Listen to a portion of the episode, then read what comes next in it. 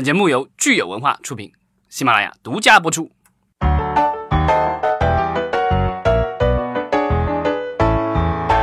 欢迎大家收听新一期的影视观察，我是老张。大家好，我是石溪。今天聊一个去年我们聊过的话题。对，去年年底聊过的话题，而且对，然后我总我 我们都以为看到这个新闻的时候，都觉得好像时光穿越了的感觉。对，就觉得哎，一年好快啊，怎么就一蹭一下就一年啊？后来发现说，哦，这活动其实不，今年举办它并不是像往年一样是每年的十一月底，今年其实它就提前举办了。对，这个就是我们之前聊过的中国网络视听大会啊，这是一场这个行业盛会，有领导啊，有各位大佬，然后也有这个业内的精英人士参与。没错，今年二零一九年的这个中国网络视听大会为什么提前了呢？我们分析了一下，对我们只是讨论了一番，就是说，因为我查了一下，因为我就不信邪了，我说为什么那么快就发生？然后这个今年是第七届，然后我往前看了六届的时间，基本上是落在十一月底和十二月份的这个时间，就十一二月就基本上不差的，只有今年是在五月份的时候还是在成都啊，所以这个就是比较蹊跷。但是我的猜想。可能是因为今年是有有年底有很多的这个大庆嘛，因为七十周年什么之类的，所以可能这些活动先前置一下，不然的话领导可能会没有时间 来参与。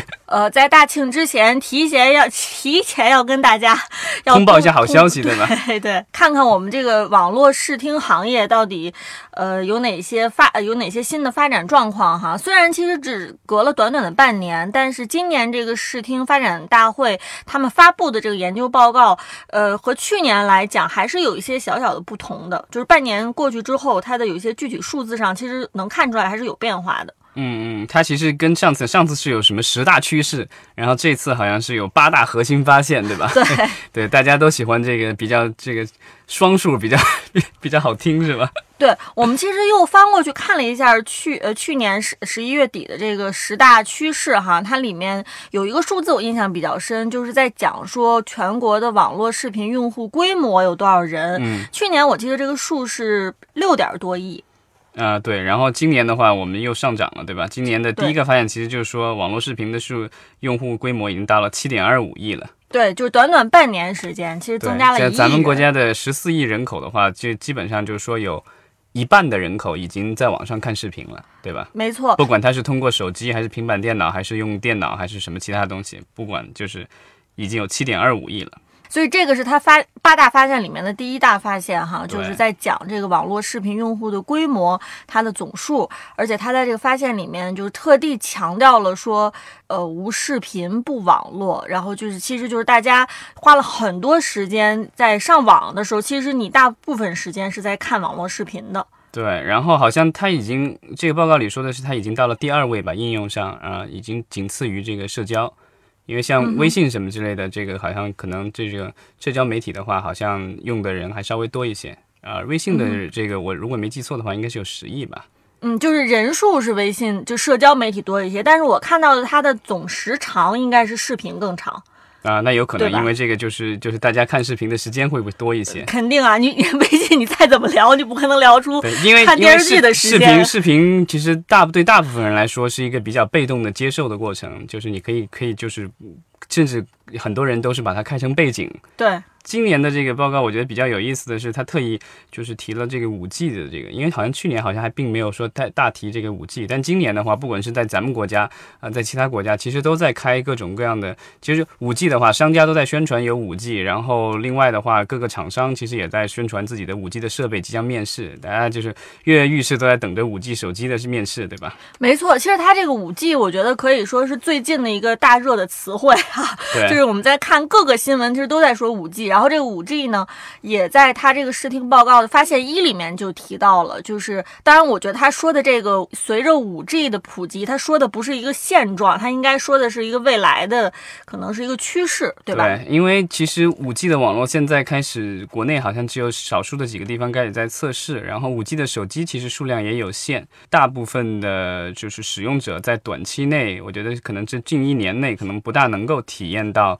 这个五 G 的便捷。就是五 G 的这个标准，其实可能也没有太大的定下来。现在其实中美之间的这个贸易战，其实我觉得其中一个方面，其实也是为了定义将来五 G 到底是什么，然后由谁、由哪家公司来控制它的标准。我等着这个五 G 的技术出来之后可以换新的手机呢，所以不知道要等多久。呃，明年应该国产的一些手机应该就会有了，像华为什么的就有已经有五 G 手机了。啊，当然就是说，到底这个网络呢？因为你即便有了五 G 的手机，如果五 G 的网络没有覆盖到你的居住或者生活的区域附近的话，其实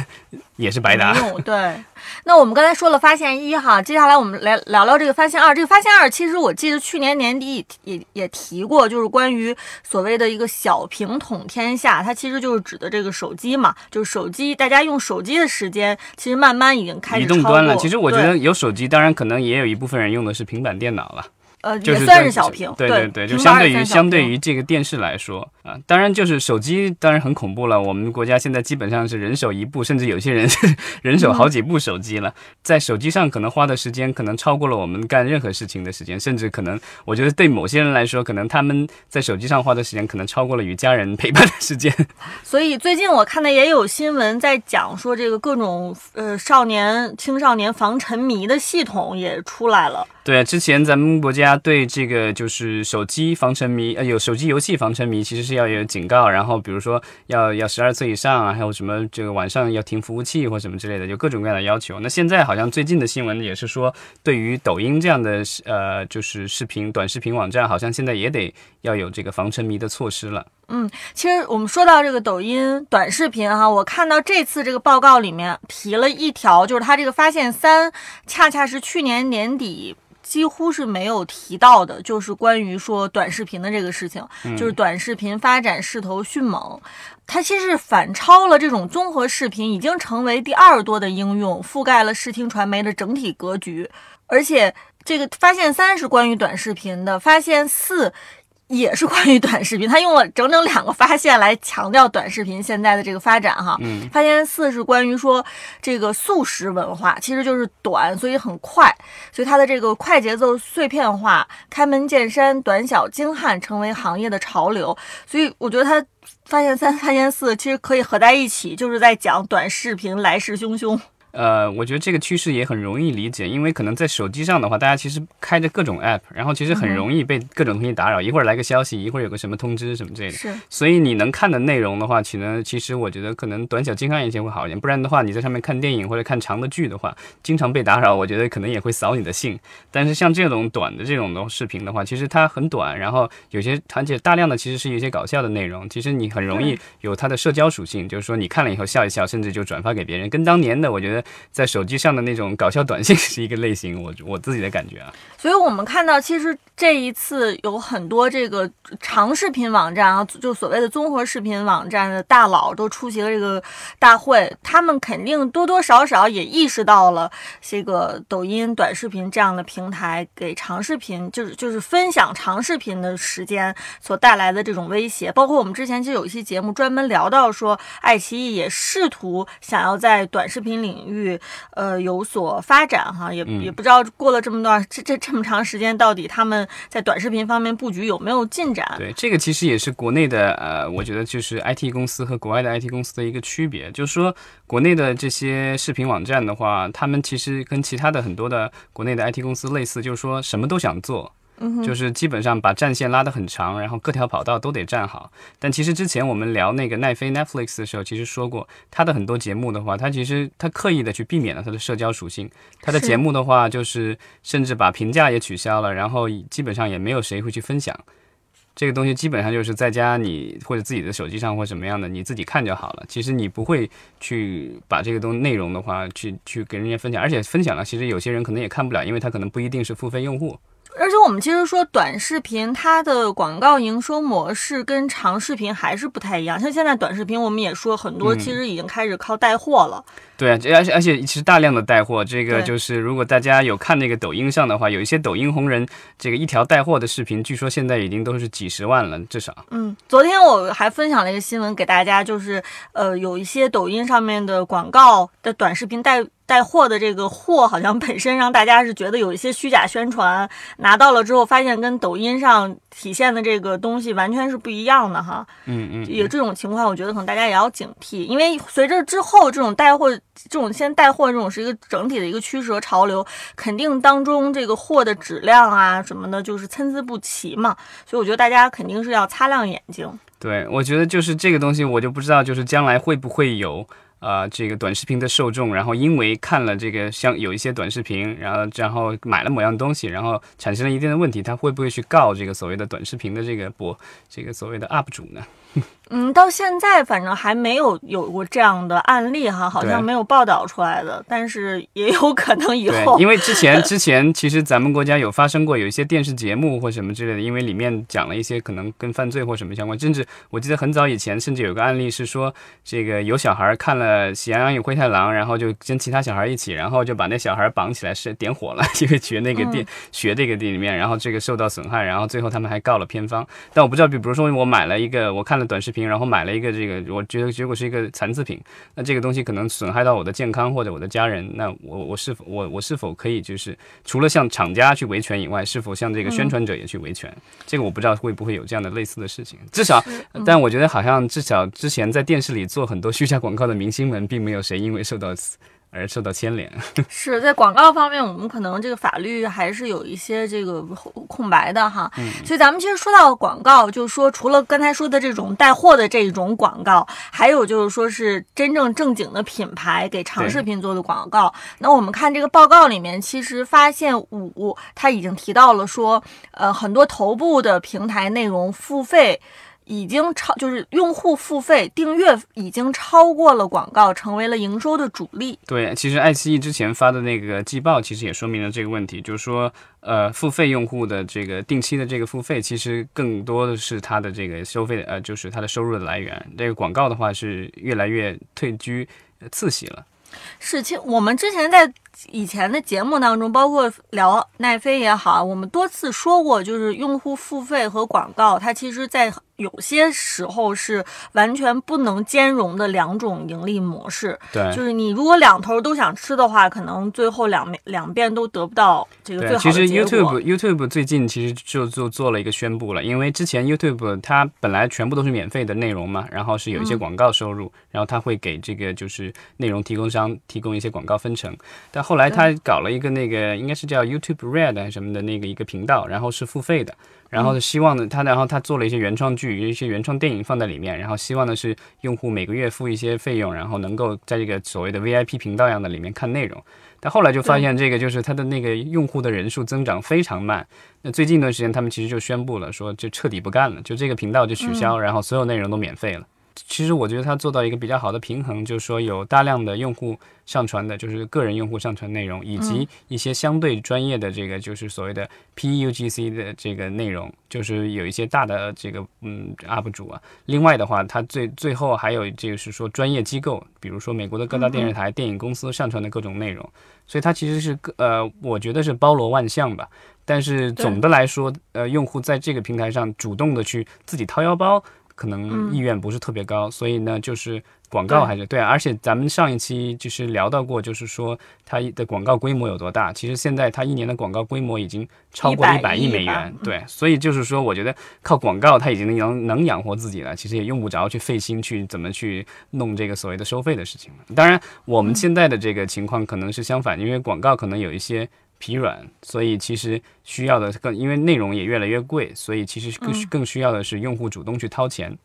对，但是我们之前其实也说过，呃，虽然是付费了会员了，但是在有些的。剧集的节目里面，你能仍能看到这种各种各样的硬插的，硬 就是隐形的广告哈，就是可能是这个占的地方非常小，然后可能出现的时间特别的突然，或者是等等等等方式，千方百计而且有插在中间的那个由由电电视剧里面剧里面的人物来出演的那些广告，我觉得那个是让我最讨厌的。对，所以我觉得可能因为现在平台其实它的。呃，就是会员费哈，其实我觉得我们付付的这个会员费还不是说那么的高，但是一旦以后平台想要提高这个会员费的话，那个时候大家就会对这个广告更加的敏感。就是现在可能大家还觉得说，哦，我反正也没有付很多钱，我看也就看了，对吧？我能忍就忍了。但是这个绝对不是一个无底线的。如果以后但凡这个会员费增高，我相信就是很多这个广告和会费矛盾就会。逐渐凸显出来。对，其实咱们国家的这个就是网络付费的这个就是网这些视频网站的话，其实他们的价格特别有意思。如果你就是大家如果去买过他们的那个，你就会发现，就是比如说你按月付是一个价格，你按年付是另外一个价格，有折扣。另外的话，在每一年的比如说一些促销的期间，比如双十一或者什么其他的时候，它又会有各种促销，打的折扣特别大，有时候打五折、打三折。所以就是我觉得就是造这个这样的结果，其实造成了有一些用户他不愿意去。按年付钱，他可能就是按月付钱。我有什么剧我就看什么，然后如果没有什么我想要看的东西了，那我可能就不付这个钱了。大家对价格的这个敏感性其实比较强，所以就是呃，因为之前就是我们可能也聊到过，说奈飞，因为它主要就是靠它它的它的收入其实很简单算出来，就是多少个订阅用户，然后乘以。多少钱？每个人之前基本差不多，所以就算出来是他总总共的收入。那那个那样的情况下，他其实呃有一些就是提高，他之前已经提高过好几次费，就是每个月的月租了。但其实对他的这个整体的用户数量没有太大的影响，而且是在不断的攀升的。现在已经全球已经过了一亿五、一亿六了吧？啊，这个就是用户数。那我不知道，就是说国内的现在的这个，就是比如说这优爱腾的话，一旦他们。呃，没有了那么多的这些促销，然后突然一下提高他们的价格，能不能留住这些用户？对，然后以及这些用户对这种广告隐性的广告到底能有多少容忍度？对，其实那个这个这个呃研究报这个相关的这个就是这一次的发布里好像也提到了，就是说呃就是优酷没有了，因为优酷好像已经很久很久没有公布它的这个用户数量了。但是就是呃腾讯和爱奇艺的话，基本上都是到了九九千万左右。呃这但这个是截止到去年年底了。其实爱奇艺前段时间发的年报，我看它已经是。九千多万已经及无限接近一亿的这个用户数量了，嗯，所以就是对啊，所以就是说，它当它的这个用户规模已经到这个样子了，然后我觉得似乎感觉已经有点增长乏力，然后可能之后的话，可能只只能是在这个就是现有的这个呃羊身上。落下来更多的羊毛了，对，所以我们看看，如果未来说，如果视频平台真的就是涨价哈，这也也是在我们意料之中，也不是一件出人意料的事情。对，那这样的话，就是你如果你你有资格涨这个价的话，我觉得肯定是你的这个内容足够好，能够留住你的用户，不然的话，就是用户算一算觉得划不来你这个，我就不要了。没错，所以我们刚才其实说的是这个报告呃第五大发现哈，就是关于头部内容的内容付费已经超过了广告，成为营收主力。然后我们看到接下来呢发发现六其实是去年一八年的这个发展报告里面，嗯差不多的一个发现啊。嗯，他是可能说的更具体了，因为去年我记得是有一条是特地在说了，是圈层化很明显。我们当时也聊了，就是性别相关、年龄相关的，嗯，可能它每每一个不同的圈层，它都有对内容的需求。对，现在就是已经有了市场细分，就不同的人可能喜欢不同的内容。对，所以我们这一次这个发展报告的发现，呃，发现六里面呢，它其实特地把这个所谓的。高知人群给单拎出来了哈，他说这个呃就是中高收入高学历群体越来越多的参与视听消费，为市场带来更大的潜力。呃，我其实我没有看这个报告，它具体背后的数据支持是怎么样的哈，但是我觉得他把这个高知人群给单分出来，也是让我觉得，挺挺有意思的。嗯，对，但这个我觉得可能也比较容易理解吧，因为可能你的这个收入比较高的话，时间可能也比较不是那么充裕，然后你可能不一定会愿意花那么多时间去像以前一样的，就得找各种资源，对吧？盗版的那个，你你可能觉得我付了钱，然后就是我随便一点，不管在手机上、电视上，我只要一点就能点播，这个是很方便，所以这个其实是便捷性，还有就是你的那个内容的这个丰富性，可能会带来这些所谓的就是有足够呃财务。我觉得有足够这个收入能力的人去更多的消费。嗯，我看到这一条，我反倒想到之前我们在聊电影市场的时候，往往会提到说，好像电影内容更下沉，有更多的三线城市的或者是所谓的这个小镇青年哈，他们更愿意消费某某一种电影类型。但是我们看到这个网络视听的内容方面呢，它反而是现在在强调说，有很多内容是更适合这个，比如说我们说的白领人群，或者说一线城。城市、大城市收入可能偏高的这些人群哈，所以我觉得。这个挺有意思的，虽然我的我的猜想可能是说，可能在中小城市的话，或者一些小城镇、县城，他们的这个就是付费的意愿不是那么高，但是他们还是可以提供流量。这样的话，其实广告商还是有机会的。那另外的，就这个我觉得可能就是就是他所谓的，当然这个具体的他的这个受众数据可能他也没有公开过，所以咱们也不通而知。就比如说爱奇艺的这个九千万的会员里面，对多少人在一线城市，多少人在二线城市、三线城市，这个可能他们还没有提供那么详细的数据。是，然后我们接下来看它的发现期哈，发现期其实又把圈层，所谓我们说的圈层里面的中老年网民给特地拎出来了。他就说中老年网民的群体增长迅速。嗯，我记得这个其实我们去年年底也说过，就是说中老年针对中老年受众的这个内容，其实现在还没有完全的。这个发展起来，对他用了一个名词挺有意思，叫银发经济。我觉得这个好像之前好像在日本很比较这个，我记得第一次看到这个相关的描述，好像是说在日本，因为日本的老龄化我们知道是挺严重的，但是咱们国家现在已经已经逐步赶要赶上了，而且我觉得从老龄人口来说，我们应该已经估计都独步天下了。你说日本，我我也想到了美国一个情况，就是我们现在看到美国出了好多这种所谓的老年剧，就是它其实是针对美国的老年人，就是七十。多岁，将近八十岁。其实我们当时在聊很多美国的老年剧的时候，就提到说，为什么现在会有这些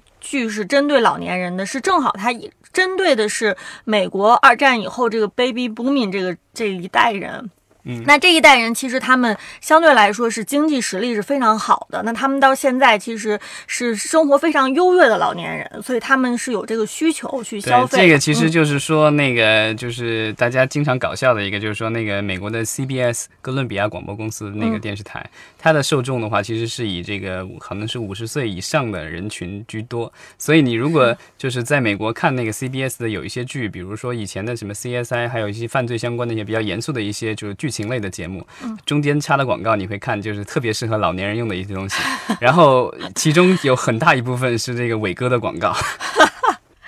对，所以，我们其实就是说，反观我们中国现在的情况哈，就是你会发现说，现在很多呃六七十岁的进入到老年的这样的一个群体，他们其实是很有经济实力的，而且他们的生活来源相对可能也比较稳定。对，就即便是可能退休了，但你有稳定的退休金，然后这个你的住房肯定不用操心，不像年轻人一样的，对吧？又要又要弄孩子，然后又还房贷什么的，你你可支配的这个收入可能会有限。但是老年人来说，他的这个负担完全基本上都已经不在了。没错，所以其实针对老年人的这个内容，在我们国家还是大有可为的。所以这就是其实是回应了他这个报告里面的发现。发现七就是讲的银里藏金哈。嗯嗯，然后第八个，我觉得他这他每一个每一个这个所谓的呃，他每一个。发现发现都用了这个 特别特别有意思的描述。这个第八个叫网开多面。我觉得这个第八个网开多面，它其实是呼应了第一个发现里面讲的这个互联网技术的发展。嗯，随着技术的发展，其实你也会看到说有越越来越多的内容的形式，包括我们说的这个 VR 啊，然后互动剧啊，呃，这种种种种种吧，其实都以后这个未来这个内容的形式可能会越来越丰富。整体的趋势来说，我们看到就是说，互联网的这个视听的话，肯定还在增长的。然后，嗯，我觉得这个它这个报告其实主要是呃在讲网络视频，但是其实视听听的这方面，其实我觉得应该可能也是在增长。像类似于喜马拉雅，就是我们在这个平台上，对吧？还有其他的一些音频的节目，我觉得其实它的这个受众也越来越多。这个其实也是跟咱们国家就是这个汽车的保有量有关系。就是说，大家可能在开车的时候，可能更容易的，因为你不能够看东西。所以只能够听一些东西，所以我觉得这个这个相应的市场都是在增长的。随着这个五 G 的到来，我觉得可能会提供给大家更多的这个不同，因为这个这个传说中五 G 好像下载一部电影是什么两秒钟是吧？哦，是吗？这么神奇。然后号称这个 VR 的话也也可以实现无线，因为以前的很多的 VR 装置，如果大家去体验过的话，因为它的传输介质的这个问题，所以它没有办法，只能够是有线的。如果是一旦用无线的话，其实呃它的那个就是画面可能会有延迟，然后有其他种种的这个技术难难题没没办法解决。但是据说这个五 G 的话，呃，可以完美的解决这些问题，就是说不会有延迟。所以其实我们跟大家说了一下这个八个发现啊，可能有些听众朋友会觉得。呃，这不都是废话吗？就是因为你这个行业里面，其实你稍微关注一下网络视听行业，你就应该能自己就能发现哈，不用他这个报告指出来。但是我们其实想说的是，这个一年一度的网络视听发展大会还是非常重要的，因为它其实代表了整个我们这个行业这一一些行业先驱者，他们是如何呃跟政府去协调，然后去沟通，去一起把这个行业就是向前推进的。对，因为就是现在的这。这个呃，网络视听的话，其实是民营公司为主吧。然后那个国营的话，可能就是央视网，然后还有那个，我觉得可能芒果也算是一部分的国有资资资金，对吧？就是国有的一部分国有的。然后另外的话，其实优爱腾啊，包括其他的 B 站啊，然后像那个就是呃搜狐啊这些网站，其实都是属于民营公司。那这些民营公司，我觉得他们在和政府的这个配合上面的话，肯定不如我觉得国有企业那么顺畅。那所以其实大家。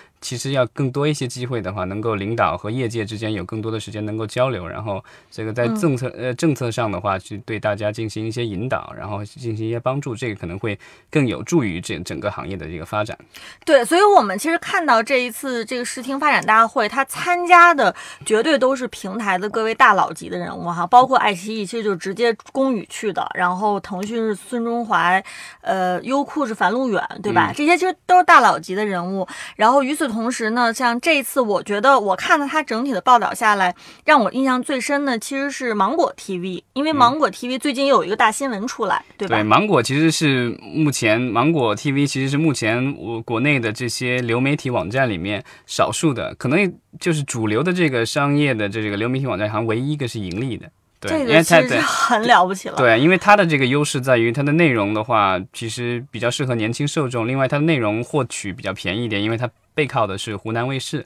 然后所以他从这个就是湖南这边的话是拿到了不错的优质的节目，但是价格又不高，因为就是这个自家的嘛，所以他一直以来其实他有自己的这个所谓的，我觉得他有相对。呃，比较独特的一个地位，虽然它的这个整体的这个用户数量可能还达不到优爱腾的这个水准，但是呃，对它这个规模来说，其实它其实活得很滋润。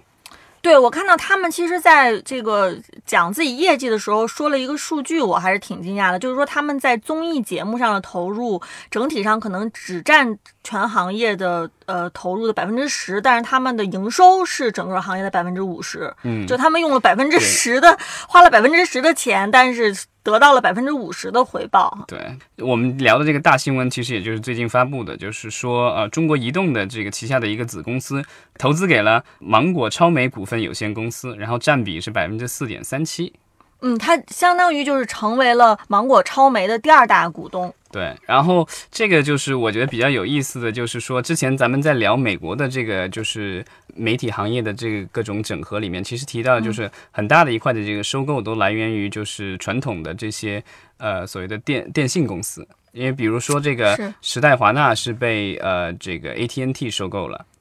对，然后那个汤姆卡斯特也是电信公司吗？呃，汤姆卡斯特他是这个，他收购了 NBC 环球，然后他的这个业务的话不算是电信，但它属于通信类的，因为他原来是做那个有线电视的。哦，对，所以其实也是相关的。所以，我们看，其实美国传统的通信公司，呃，收购这个媒体公司还是非常常见的。对，其实因为就是咱们国家之前一直在提的这个所谓的这个这个，因为早十年好像提的比较多，现在好像提的相对少一点，就所谓的这个三网融合嘛，就是电信网、广播电视网和互联网。嗯。然后，其实大家可以看到，就是说，不管是在咱们国内还是在国外，其实